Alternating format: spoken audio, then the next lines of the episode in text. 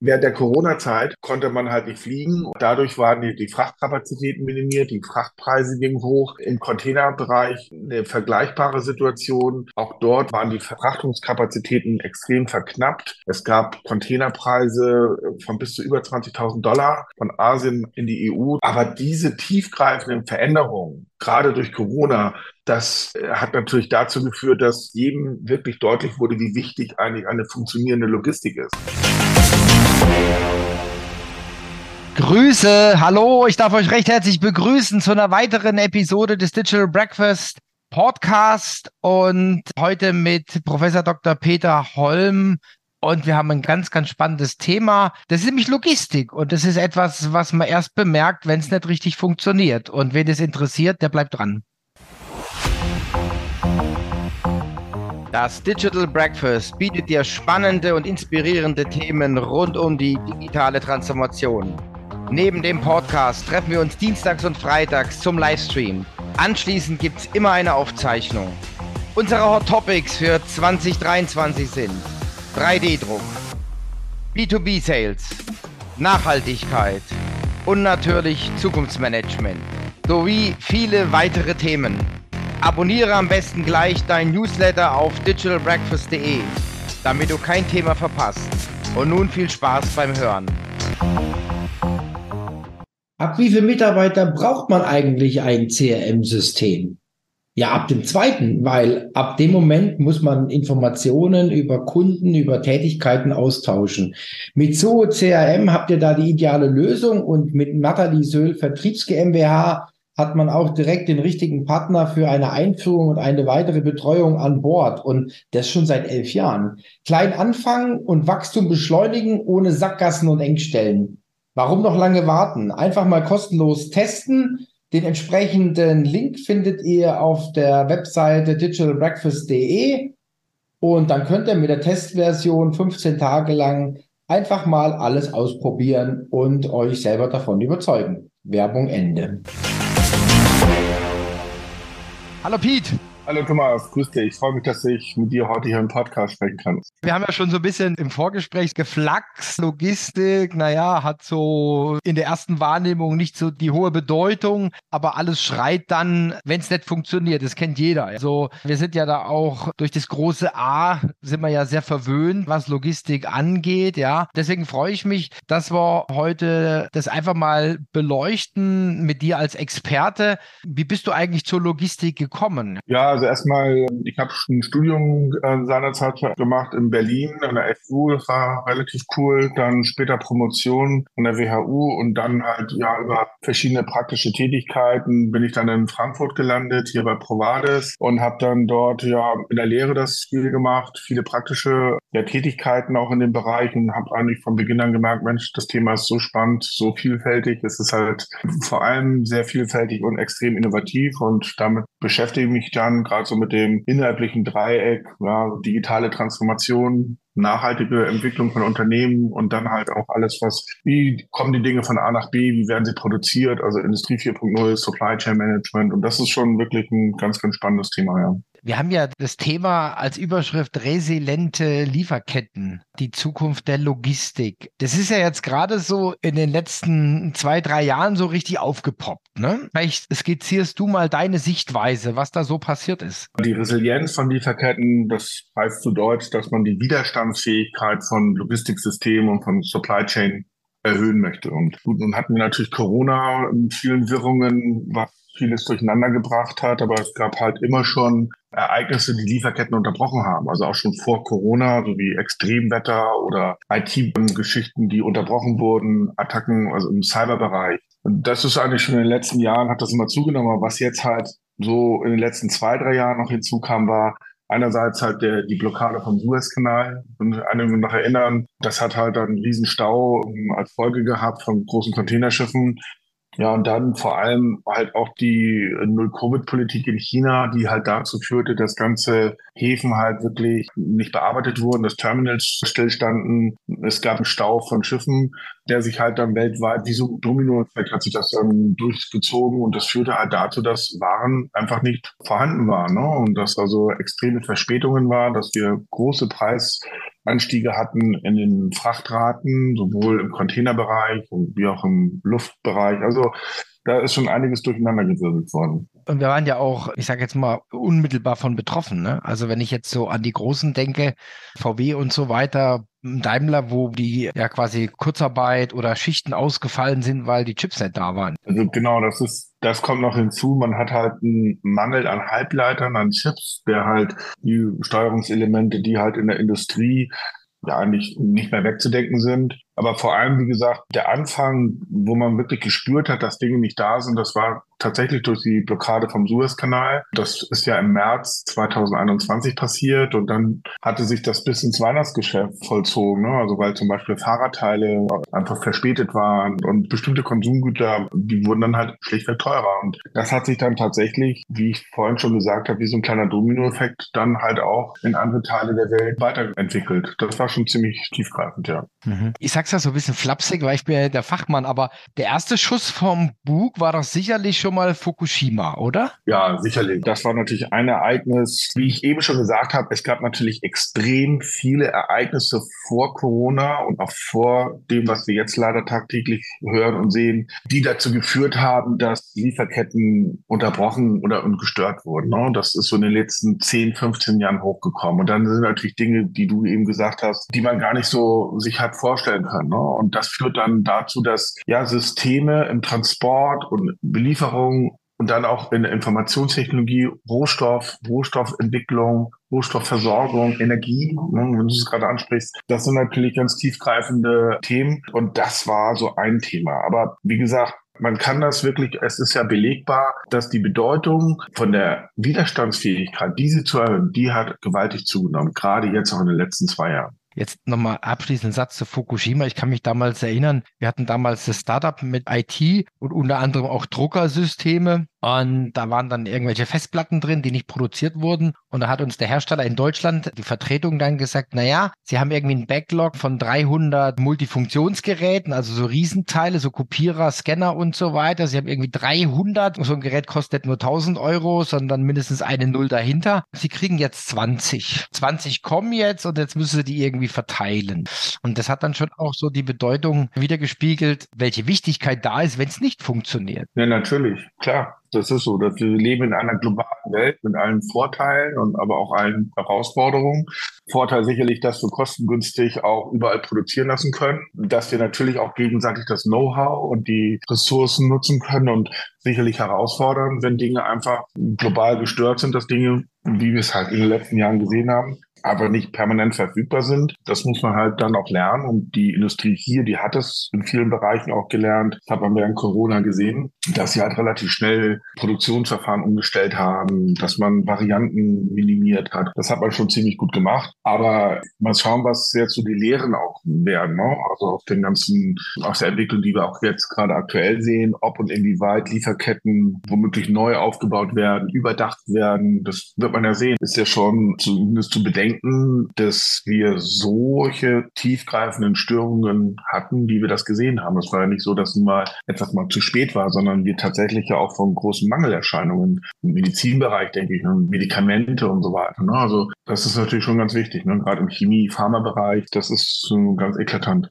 Und wie ist jetzt deine Meinung für die Zukunft? Wie glaubst du, also sehen wir jetzt mal gerade hier Deutschland, Europa, wie müssen wir uns aufstellen? Also ich habe jetzt, jetzt diese Woche oder ganz aktuell gelesen, dass Apple, die haben natürlich unendlich Geld, Apple zum Beispiel die Chipproduktion zu sich holt, Display und so weiter, dass also vieles quasi in China, Taiwan und wo es überall gefertigt wird, Foxconn und wie sie alle heißen, quasi, dass sie das zurückholen. Wie siehst du das? Also ist natürlich schon schwierig. Also vielleicht ein Wort zu Apple. Apple lässt ja bislang komplett, nahezu komplett in China produzieren. Du hast den Produzenten genannt, Foxconn, das ist bei Shenzhen und hat aber auch eine zweite Produktion in Indien, die aber noch auf vergleichsweise geringem Niveau ist. Nun habe ich ja vorhin gesagt, dass es in China die Null-Covid-Politik gab im vergangenen Jahr. Das hat man jetzt ja geändert. Und als Folge dieser Politik war halt auch die Produktion von Apple beeinträchtigt in Shenzhen. Das heißt, sie konnten für das abgelaufene Weihnachtsgeschäft nicht voll produzieren. Das heißt, einige der Produkte waren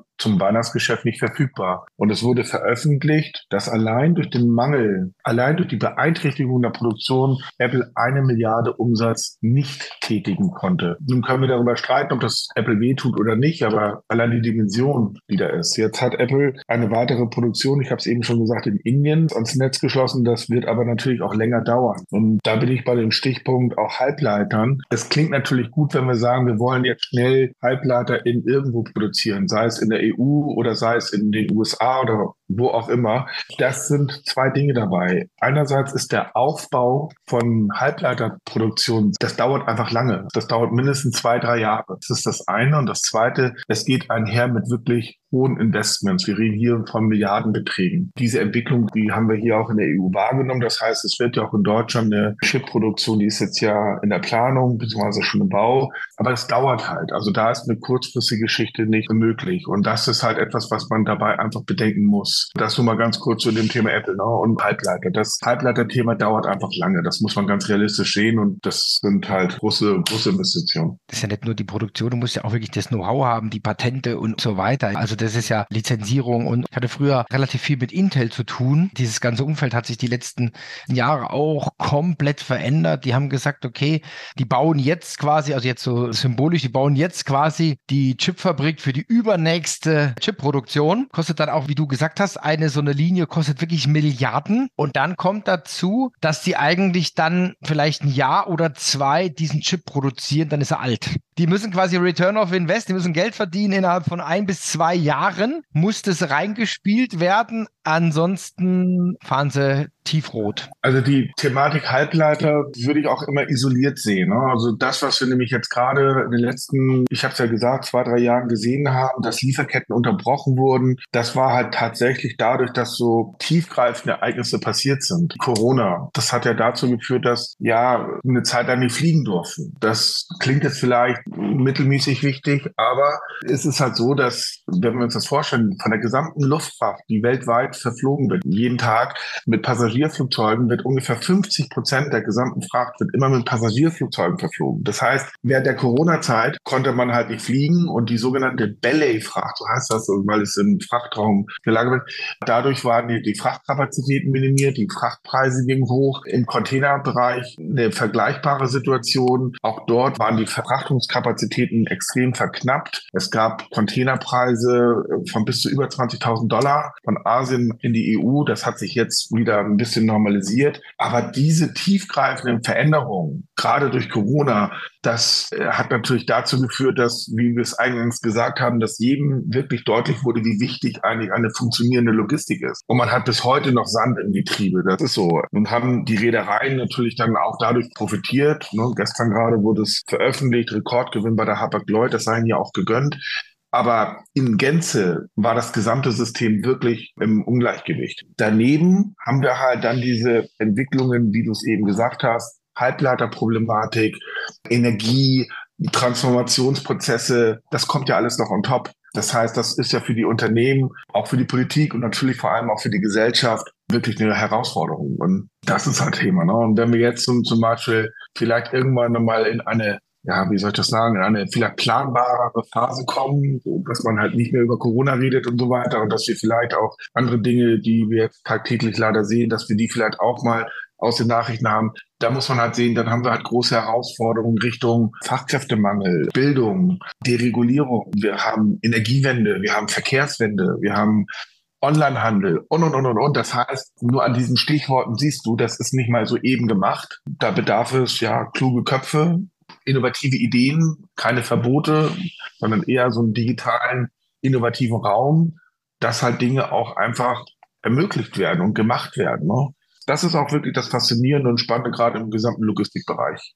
Nochmal zum Thema zurück, resiliente Lieferketten. Mir fällt da ein Beispiel ein. Ich habe jetzt nur das. Natürlich Amazon. Ich da mal gelesen, dass wenn zum Beispiel in Deutschland gestreikt wird bei Amazon, dann sind die in der Lage, einfach die Aufträge umzuleiten nach Polen, nach Spanien, so dass es im Grunde genommen der Streik dem Geschäft nichts ausmacht. Das geht ja schon in die Richtung. Ich sage jetzt mal, hört sich jetzt nicht so dramatisch an, aber da muss man natürlich schon auch einen, einen sehr, sehr guten digitalen Unterbau haben, ja, zu sagen, von Montag bis Freitag gehen die Aufträge ins Ausland und werden von da abgewickelt. Ja, ja. also auch da vielleicht, Amazon ist natürlich eine extrem innovative und perfekt organisierte Organisation. So, man kann vieles von Amazon lernen, aber vielleicht auch ein Beispiel, wie sie mit der mit dem Thema Suezkanal umgegangen sind. Das habt ihr eben gesagt. Es gab einen Mangel an Containern, also nicht genügend Container. Man hatte nicht genügend äh, Frachtkapazitäten und da hat Amazon halt Folgendes gemacht, dass die in den USA vor allem für das Weihnachtsgeschäft, das war wie gesagt zweite Hälfte 21, haben sie halt reagiert und haben gesagt, in Ordnung, also wir haben nicht genügend Schiff, also bauen wir alte Schiffe um. Also alte Frachtschiffe wurden dann umgebaut mit einer Kapazität von bis zu 2.000, 3.000 Containern. Man hat eigene Container gebaut, tatsächlich, damit man halt den Warenfluss, so wie du das eben an Beispiel gesagt hast, weiter aufrechterhalten kann. Und das haben sie geschafft für das Weihnachtsgeschäft. Und das ist Amazon, dass sie halt in der Lage sind, bei allen Krisen halt auch schnell zu reagieren. Und das haben sie wirklich ganz fantastisch gemacht. Also das ist das eine, was man sicherlich so sehen muss. Und das Zweite, wenn wir über die Widerstandsfähigkeit von Lieferketten reden und du gerade das Stichpunkt Amazon sagst, dann kommen wir natürlich nicht drum herum, dafür zu sorgen, dass wir eine Infrastruktur haben, eine Dateninfrastruktur, die es mir ermöglicht, vor allem Informationen schnell zu erfassen. Das heißt, wenn irgendwo in der Welt was passiert, dass ich das schnell weiß und dass ich darauf reagieren kann. Das heißt, ich brauche hier eine cloud-basierte Lösung. Ich brauche Lösungen im Sensorikbereich, IoT-Bereich. Das ist ist sicherlich ein Lernen oder ein Learning, wenn man das so sagen will, aus dieser bisherigen Erfahrung. Wo geht denn die Reise hin? Was sind denn Empfehlungen? Das heißt, man kommt nicht drum herum, digitale Lösungen aufzunehmen, um die Information innerhalb meiner Supply Chain halt zu verbessern. Was ich auch spannend finde, da habe ich mich auch mal mit auseinandergesetzt, auch mit einem Fachartikel, also von meinem Startup damals. Es gibt ja nicht nur die Warenlogistik, sondern es gibt ja auch die Finanzlogistik und die Informationslogistik. Ja, also das sind ja die drei verschiedenen Bereiche, möglicherweise für einen Einkauf. Und äh, wenn ich jetzt äh, resilient äh, Lieferketten sage, dann muss ich ja auch diese drei Dinge, ich sage jetzt mal, jonglieren und beherrschen. Ja, auf jeden Fall. Das finde ich schon eine ganz gute Herausforderung. Und ich glaube, viele haben das noch gar nicht im Blick, dass es drei verschiedene Dinge sind. Jetzt kann man das natürlich nutzen, einfach um widerstandsfähig zu sein, aber man kann das natürlich auch für Neugeschäft nutzen. Ich denke nur dran an den Bezahldienst von Amazon, der anderen Shops angeboten wird. Das muss man sich einfach mal überlegen. Oder Dienstleistungslogistik für andere. Also es gibt ja da alle Facetten, die haben ja da wie so ein Modulsystem, wie so ein Baukastensystem. Und das versetzt einen ja dann auch schon in die Lage, da einfach eine höhere Verfügbarkeit zu haben. Ja? Was sind denn für dich noch gute Beispiele, die in die richtige Richtung gehen? Also wie gesagt, das Amazon-Thema habe ich eben schon gesagt, dass man da halt sehr gut reagiert hat. Finde ich, das fand ich schon ganz spannend, weil halt dieser Mangel an Containern da abgefrühstückt wurde. Zweite finde ich, wir haben ja neben dem Thema Widerstandsfähigkeit, Resilienz auch das Thema Klima. Das heißt, Wandel von Klima, wie gehen wir eigentlich aus der Logistik damit um? Und da finde ich halt auch ein wirklich spannendes Thema, was auch in dieses Thema Energiepolitik passt. Hier bei uns in Frankfurt im Industriepark in Höchst wird jetzt Wasserstoff produziert und das erste Mal dann halt auch kommerziell genutzt, und zwar für den hiesigen Rhein-Main-Verkehrsverbund für Züge, für Regionalzüge. Das heißt, man hat hier eine Flotte, das wird jetzt sukzessiv erweitert. Am Ende, das glaube ich sogar 27 Züge im Regionalverbund hier umgestellt wurden von Dieselkraftstoff auf Wasserstoff. Das heißt, das ist natürlich ein ganz spannendes Thema. Und dann finde ich natürlich auch, gerade wenn man um Plattformökonomie geht, finde ich natürlich eine Lösung aus Berlin sehr spannend, die Forto, ne, die eine digitale Plattform gerade im Containerverfrachtung bieten, nicht nur um Transparenz für Preise aufzubauen, sondern eben halt auch um diesen gesamten Logistikbereich, der ja immer komplexer wird. Du hast es eben angesprochen, ja, für den Kunden zu vereinfachen und da halt auch nicht nur Track and Trace zu haben, sondern vor allem auch ja digitale Plattformlösungen bereit bereitzustellen. Das finde ich schon ziemlich faszinierend. Also es passiert viel. Es ist halt so, dass wir, was ich vorhin gesagt habe, dass wir an diesen großen Themen wie, wie Fachkräftemangel, digitale Transformation, Entbürokratisierung, da gibt es halt viele Beispiele, die das gut machen, aber in der Breite halt anzukommen, das ist halt wichtig. Und deswegen haben wir halt auch dieses Thema immer wieder, kann man dann reflexartig immer sagen. Das ist ganz wichtig. Jetzt noch mal einen kleinen Schwenk, eine Frage, weil das war ja so 90er Jahre hat man bei vielen, auch in der Lehre hat man gesagt, Fertigungstiefe runter. Also Porsche, ich kann mich dran erinnern, Porsche hatte nur noch 25 Prozent, alles andere war bei Systemlieferanten und so weiter. Wie sieht's denn jetzt aus bei dem Thema Fertigungstiefe? Ja gut, im Automobilbereich ist es ja in dem Bereich, wie du sagst, so 20, 25 Prozent, berühmte OEM-Anteil. Aber auch da sehen wir natürlich auch einen Wandel. Ne? Die Bedeutung von einem reinen Hardware-Produzenten abgeht und du halt mehr und mehr so ein Zusammengehen hast von physischen Produkten und Serviceprodukten aus dem Digitalbereich. Also wenn du das Auto nennst, dann ist es natürlich klar, dass es ein rollendes Smartphone wird. Wir sehen die Bedeutung auch hier von Apple, Apple CarPlay Next Gen. Aber was, wenn wir über die Zukunft von Lieferketten reden, dann wird es sicherlich auch wichtig nachzudenken, welche Art Lieferkette können wir denn wieder europäisieren? Also, dass wir, sagen wir mal, hier in der EU halt einfach auch ein stärkeres Momentum haben. Also, Halbleiter muss hier angesiedelt werden. Wir müssen hier dafür sorgen, dass wir Halbleiterkapazitäten haben. Ich denke, ich habe es vorhin gesagt, im Medizinbereich ist es sicherlich auch wichtig, dass wir darüber nachdenken, dass wir eine Regelversorgung immer aufrechterhalten können, egal was wo in der Welt passiert ist es sicherlich unrealistisch, wenn wir meinen, dass wir viele Textilbereiche irgendwie aus Asien jetzt umkippen, weil einfach der Preisverteil so gewaltig hoch ist. Aber es ist sicherlich clever und auch nachzudenken, welche Art Produktion wir in Europa ansiedeln können. Ich denke, es gibt ja auch einige, gibt so ein ganz berühmtes Haushaltsgerät, was irgendwie alles Mögliche kocht und da braucht man gar nicht groß kochen. Das wird in Wuppertal oder in Frankreich produziert. Also denke ich schon, dass man schon darüber nachdenken sollte, die ein oder andere Produktion auch verstärkt hier in der EU wieder anzusiedeln. Ja. Da, wo es Sinn macht. Ne? Sehe ich auch so. Wie hat man früher gesagt, kurze Wege, um einfach unabhängig zu sein, um überhaupt noch, noch liefern zu können. Ja, wenn dann die Hälfte fehlt und so weiter bei irgendwelchen Produkten oder jetzt, wenn ich jetzt mal an den Maschinenbau denke, ich war früher mal bei einer Firma, die hat Kabel verkauft und wenn du da jetzt eine Maschine hast für zwei Millionen und da fehlt ein Kabel, und du kannst es nicht ausliefern, dann sage ich jetzt mal flapsig, ist es absolut egal, was das Kabel nachher kostet. Weil wenn du das Kabel dann hast und da sind Dinge passiert, also weil wir das Kabel auf dem Lager haben, dann hat der Hersteller ein Taxi geschickt zu uns. Der hat ein Taxi geschickt, da wurde das Kabel abgeholt, dann haben die es eingebaut und dann konnten sie ihre 5 Millionen Maschine dann verkaufen. Ja. Die Verfügbarkeit, das ist ein Riesenthema und in der IT sagt man Fehlertoleranz. Ja. Das heißt, wenn ein Fehler auftritt, dann muss der quasi vom Gesamtsystem toleriert werden, ohne dass jetzt der gesamte Prozess abstürzt. Und nichts anderes ist es ja bei der resilienten Lieferkette. Ja? Wenn äh, Zug nicht geht, dann brauche ich halt Luft oder Taxi oder was auch immer. Ja? Am Ende des Tages, wenn wir darüber sprechen, ob und inwieweit auch wieder Lieferketten sag ich mal, in der EU stärker angesiedelt werden, ist sicherlich etwas, was man mittel- und langfristig sieht. Entscheidend ist aber halt eben auch der Konsument am Ende, ne? weil er muss bereit sein, das zu zahlen. Und wenn wir über Jahre sagen wir, Textilien günstig haben wollten, für ein paar Euro nur das T-Shirt, dann ist das halt nicht machbar in der Regel, dass wir das hier in der EU produzieren. Wir haben vorhin über Apple gesprochen. Es ist natürlich ein unfassbarer Vorteil für Apple, was sie an der Hardware allein verdienen, weil halt die Arbeit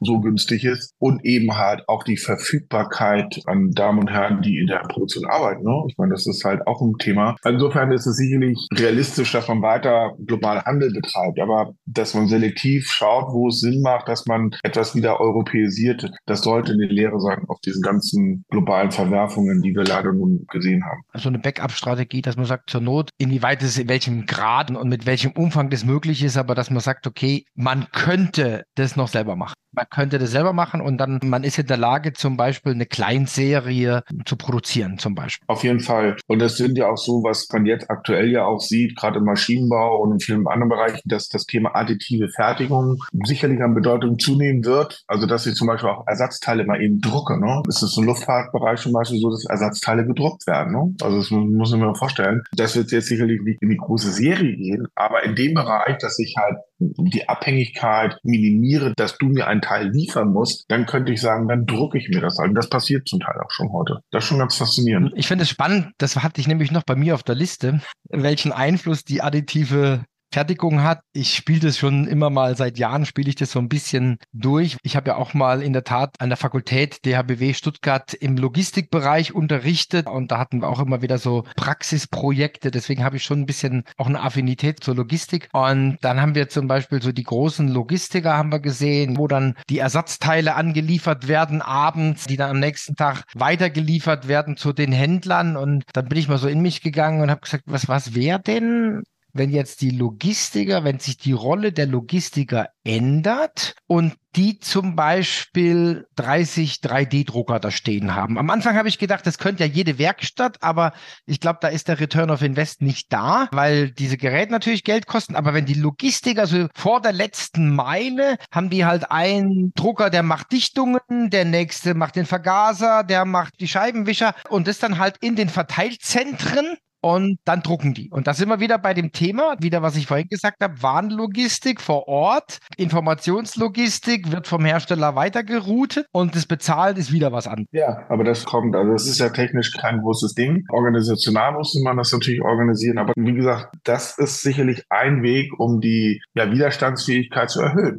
Wie gesagt, im Flugzeugbereich wird das bereits getan. Wie gesagt, Ersatzteile gedruckt werden. Und das ist jetzt auch vor Corona schon. Ne? Also man hat diese Entwicklung schon gesehen, genau wie du es zitiert hast. Man denkt ja immer noch, das sind irgendwelche Plastikfiguren, die man per 3D oder so druckt. Da sind wir ja schon viel weiter. Ich habe gehört, der Daimler, die Prototypen der Autos, die Motoren werden gedruckt. Und das ist natürlich schon mega spannend. Also ich denke, das wird auch noch mal einiges verändern, sodass sich die Logistik verlagert, dass quasi die Fertigung kurz vorm Kunden erst stattfindet. Amazon, muss ich auch wieder jetzt mal ein Beispiel bringen, hat ein Patent angemeldet, die gesagt haben, sie haben fahrende Lager. Da habe ich mal ein Patent gesehen, dass die quasi auf einem fahrenden Lager, also auf einem LKW, einen 3D-Drucker haben. Und dann war dieses Beispiel, ich bestelle zum Beispiel eine Handyhülle und dann fährt der quasi, ich sage jetzt mal, zum Kunde und während der Fahrt wird diese Handyhülle gedruckt. Ja, dann hast du genau diesen Entkopplungspunkt auf das Äußerste rausgezogen zwischen Bestellung und Kunden und dann produzierst du auf Losgröße 1 und genau das ist das Ziel bei allen äh, Industrie 4.0 Anwendungen, aber gleichzeitig, also Losgröße 1 und dann gleichzeitig aber, dass du halt dann wettbewerbsfähig bist. Ne? Das heißt, du bist, wir beide wären als Kunde ja nicht bereit, diese Handyhülle, nur weil das Ding irgendwie gedruckt ist, keine Ahnung, mehr Geld zu bezahlen bezahlen, als würden wir selber in den Laden gehen, weil wir natürlich genau den gleichen Preis haben. Und das ist natürlich schon ziemlich cool. In die Richtung geht's, ja, klar. Pete, vielen, vielen herzlichen Dank. Ich denke, wir haben einen ganz schönen Rundumschlag gemacht. Und wen es interessiert, der soll natürlich am 31.03., da haben wir dich live und in Farbe beim Digital Breakfast. Thema nochmal resiliente Lieferketten, die Zukunft der Logistik. Also ich weiß nicht, wie es den Zuhörer geht. Ich bin sehr, sehr gespannt, was wir da dann noch von dir hören werden. Vielen Dank, dass du da warst. Vielen Dank, Thomas, und beste Grüße an deine Zuhörer. Und bleib gesund und munter. Tschüss. Du auch. Danke. Ab wie viele Mitarbeiter braucht man eigentlich ein CRM-System? Ja, ab dem zweiten, weil ab dem Moment muss man Informationen über Kunden, über Tätigkeiten austauschen. Mit Zoo CRM habt ihr da die ideale Lösung und mit Nathalie Söhl Vertriebs GmbH hat man auch direkt den richtigen Partner für eine Einführung und eine weitere Betreuung an Bord und das schon seit elf Jahren. Klein anfangen und Wachstum beschleunigen ohne Sackgassen und Engstellen. Warum noch lange warten? Einfach mal kostenlos testen. Den entsprechenden Link findet ihr auf der Webseite digitalbreakfast.de und dann könnt ihr mit der Testversion 15 Tage lang einfach mal alles ausprobieren und euch selber davon überzeugen. Werbung Ende.